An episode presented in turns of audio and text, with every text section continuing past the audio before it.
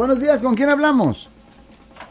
Hola, le saluda Franco. Este, mira, tengo una pregunta para, por ejemplo, las personas que vienen de otros países. Sí, señor. Eh, que vienen por vacaciones, uh, por X, eh, que no se quedan a vivir aquí, que no viven aquí, que no trabajan aquí. Sí, señor. Cuando le dan, un, por ejemplo, que viola algo, ya sea una ley de tráfico o cometió algo, ¿qué consecuencias tiene para esas personas ya que no radican aquí? Well, Desafortunadamente o afortunadamente, dependiendo en su punto de vista, uh, son las mismas consecuencias. Literalmente son las mismas consecuencias. Y ahí es donde viene un dilema para la persona, porque obviamente si la persona quiere regresar a este país en el futuro, la persona tiene que arreglar el problema penal que tenga aquí.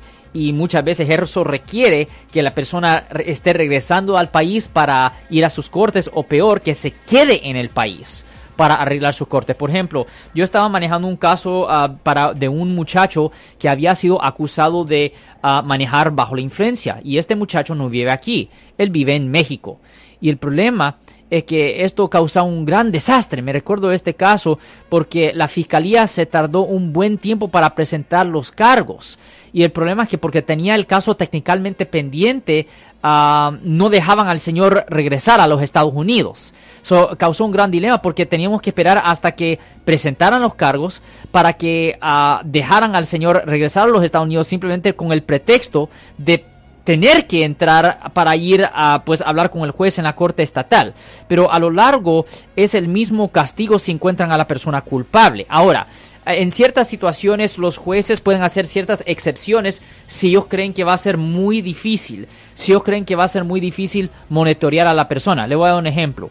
En ciertas situaciones, por ejemplo, uh, cuando uh, en un caso de manejar bajo la influencia, si se hace un trato con la fiscalía donde no le den cárcel a un acusado, pero donde le den simplemente como servicio comunitario unas multas o, o a veces trabajo con el aguacil, en ciertas situaciones los jueces dicen, ah, ah, va a ser muy difícil monitorear a esta persona porque vive tan lejos. ¿Por qué no le damos mejor una multa más alta y, uh, y ignoramos la parte del servicio comunitario? hacen, a veces los jueces hacen esa excepción, pero le van a decir que es más por la conveniencia del juez. Es más por la conveniencia del juez. Pero en general le voy a decir, señor, el castigo es el mismo, el mismo castigo. Y, y es una gran inconveniencia, honestamente. Yo soy el abogado Alexander Cross. Nosotros somos abogados de defensa criminal. Right. Le ayudamos a las personas que han sido arrestadas y acusadas por haber cometido delitos. Si alguien en su familia o si un amigo suyo ha sido arrestado o acusado, llámanos para hacer una cita gratis.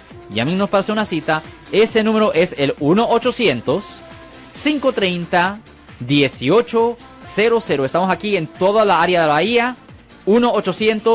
1-800-530-1800. Y como siempre, por casos criminales, casos penales, damos la primera cita gratis en nuestra oficina. Siempre estamos aquí todos los martes y viernes a las 12 y 35 respondiendo a sus preguntas con respecto a los casos penales. Y también nos pueden hacer preguntas en nuestra página de Facebook Live. Doctor Alex, abogado de nuevo, 1-800-530-1800, Marco. Bueno, vamos a llamada telefónica, pero ya.